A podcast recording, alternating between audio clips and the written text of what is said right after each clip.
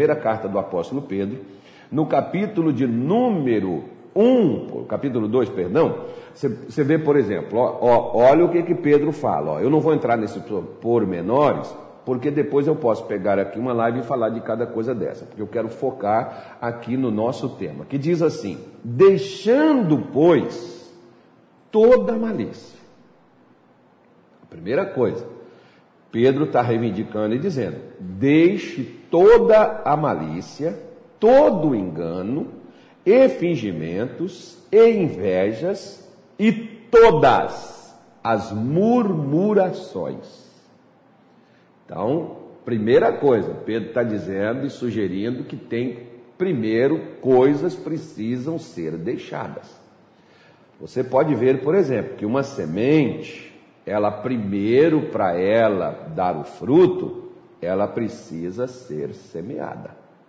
Né? Então você vai ter que semear ela.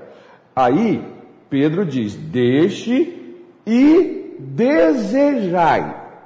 Olha só aí desejai afetuosamente ou ardentemente o genuíno, como meninos, perdão, como meninos novamente nascidos, o leite racional, não falsificado, para que por ele vades crescendo.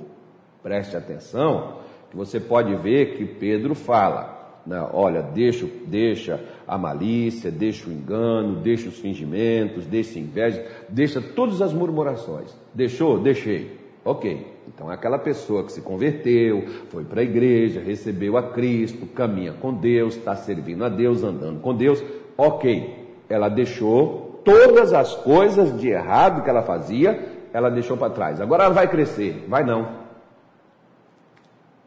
Que isso, pastor? ela agora parei, eu parei, eu mudei, eu sou outra pessoa. Vai não. Por que, que não vai? Porque Pedro está dizendo: você deixou tudo, você largou tudo, larguei. Agora você precisa fazer uma coisa. Qual? Uma não, algumas, né? Ele dá a recomendação. Primeira delas, desejar ardentemente.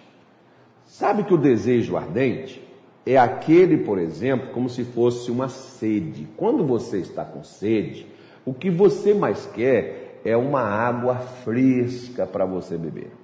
Uma água, não é porque a água gelada, geralmente, além de ser ruim de beber, ela não vai saciar a nossa sede, né? Só é gostoso de tomar porque algumas pessoas, por exemplo, que estão assim no calor, igual aqui em Cuiabá, eles querem uma água bem geladinha né, para ver se alivia um pouco o calor. Mas você vai desejar esta água. Você pode tomar um refrigerante? Pode. Vai matar a sede? Não. Você pode tomar um suco? Pode. Vai saciar? Não. Mas é um líquido. A única coisa que vai saciar a sua sede é a água. Somente ela. Assim, o desejo que eu tenho me leva, me impulsiona e me leva a buscar aquilo que eu quero. Você pode ver, ó. Não é ação de Deus, é minha. Sou eu que tenho que querer. Muitas pessoas não têm porque elas não querem. E quando elas querem, aquilo não é algo contínuo. Pedro, então, dá o exemplo de uma criança, uma criança recém-nascida. Né? Então, tem aí, por exemplo, pergunta para a Luana, a Luana acabou de nascer aí, a filha dela, né?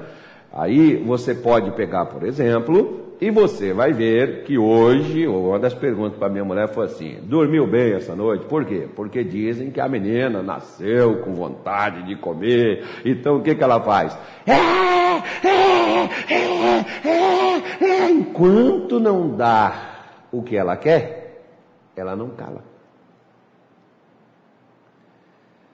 Uma criança, quando está com fome, ela não sabe pedir, até porque seria muito estranho, né? Se a criança chega, Baie, estou com fome. Na hora já diz, tá amarrado, Satanás, vai daqui. Vamos, demônio, deixa minha filha. Então, né?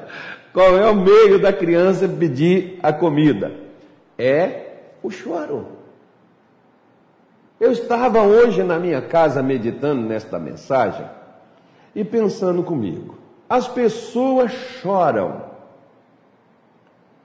porque perde o que tinha. As pessoas choram para conseguir o que querem: um emprego, né? um salário, uma renda, recuperar alguém da família. As pessoas choram para poder alcançar uma casa própria, sair do aluguel. As pessoas choram por muitas coisas que elas desejam, mas poucos são os que choram porque querem crescer. Porque querem sair da estagnação espiritual eu me lembro, por exemplo, que quando eu comecei a estudar, o que eu mais queria era aprender a escrever, ler e escrever para me escrever meu nome. E eu rasgava, quebrava a ponta do lápis, eu rasgava as folhas de caderno, porque eu queria aprender e eu chorava porque eu não conseguia escrever meu nome.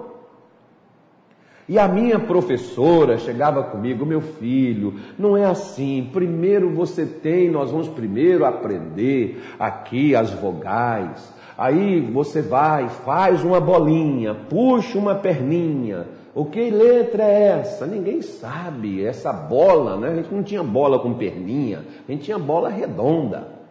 Né? Era para jogar bola, era para brincar, para se divertir. A bola com perninha, a gente não sabe o que é isso. Perninha é a nossa quando você põe na bola. E aí a professora, e essa aqui é a letra A. Né? Então ela pegava. Agora, vamos escrever. Aí vai a outra, pega dois pauzinhos, põe um dentro do outro. Aí que letra é essa? Quem vai saber? O que, que, é isso? Isso aí é uma corda enrolada uma na outra. Não, não, essa é o é. E até você marcar, conhecer aquilo dali. E o meu objetivo, eu chorava porque eu não conseguia conhecer as palavras para formar meu nome. Depois, quando passou para as consoantes, aí que pipocou as letras na minha cabeça. Como é que eu faço? Eu quero é escrever meu nome, eu quero é aprender, eu quero é fazer meu nome, eu quero. Mas se eu não conhecesse primeiro as letras para formar as palavras, como eu iria escrever? A mesma coisa. Tem gente que quer ter milagre, tem gente que quer receber bênção, tem gente que quer dons espirituais, vou falar aquelas coisas, língua estranha, ter revelação, ver o céu aberto, mas não quer conhecer a Deus.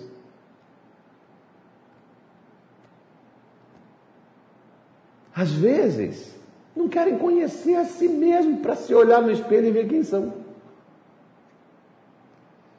Quando a gente prega, por exemplo, sobre dons espirituais, ou quando a gente conta uma experiência que a gente teve com Deus, ah, pastor, eu quero isso, pastor, eu quero ter isso, quer?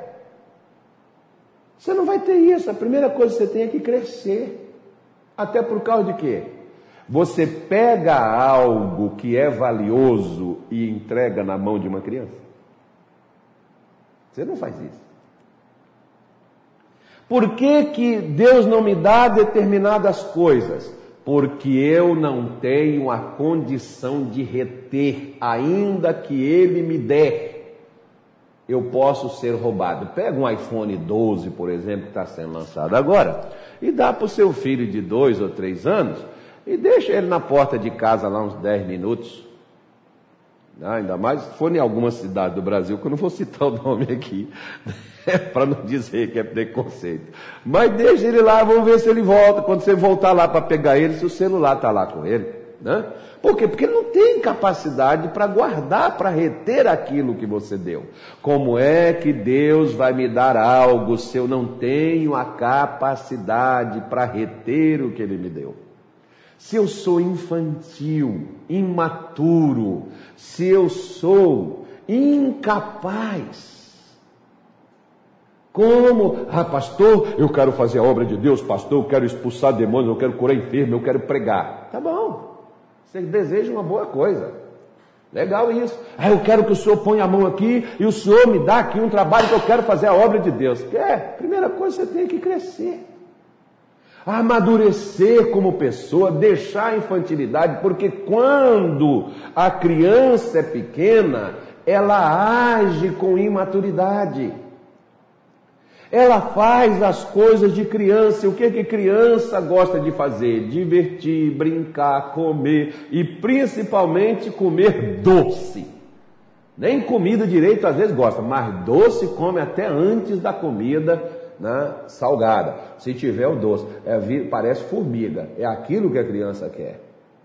Porque ela não tem noção do que, que é bom, do que é certo, do que é errado, do que presta, do que não presta. Né? E alguns, quando passam a gostar de determinadas coisas, eles parecem que nunca mais vão deixar aquilo dali. Por isso que Paulo diz assim: quando eu era menino, eu falava como menino. Paulo não está falando da sua infância, Paulo está falando da sua meninice no Evangelho, na fé. Ele diz: Eu falava como menino e agia como menino, mas quando eu cresci, eu deixei as coisas de menino. Olha que coisa estranha que seria hoje se você, por exemplo, que está aí, né? Barrava cabelo, bigode, você ir mamar na sua mãe. É, tá doido, pastor? Mas quando você era criança, você fazia. E até gritava para poder fazer aquilo. Mas quando você cresceu, não faz mais sentido, né, filho? A mesma coisa. Você tomava leite na mamadeira.